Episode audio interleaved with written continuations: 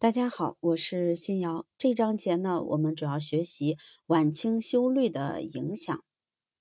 晚清修律虽然迫于内忧外患，主观上是一次被动的法律改革，但是在客观上却引发了系列的反应，产生了重要的影响，在中国法治近代化的过程中具有重要的地位。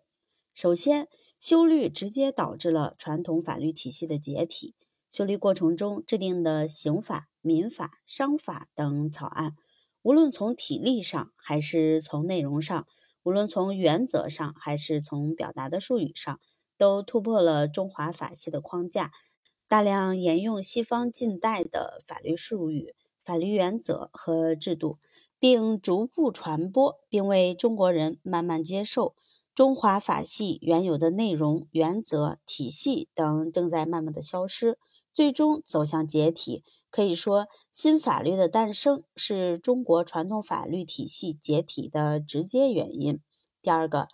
修律为中国法治的近代化奠定了基础。清末修律前后持续了近十年的时间，在这十年中，修订法律馆吸收了近代资本主义的法律精神和原则，参照日本、德国、法国。等西方国家的成文法体系，根据中国国情，初步设计了一套近代意义上的法律制度和司法体制，颁布了相应的法律法规。这些制度和法律虽然实施时间较短，有些甚至还没来得及实施，但是他们在客观上却为后来南京临时政府和北洋政府法律制定的基础。为中国法律从封闭的传统体系走向开放的近代法治提供了良好的条件，是中国法治近代化必不可少的步骤。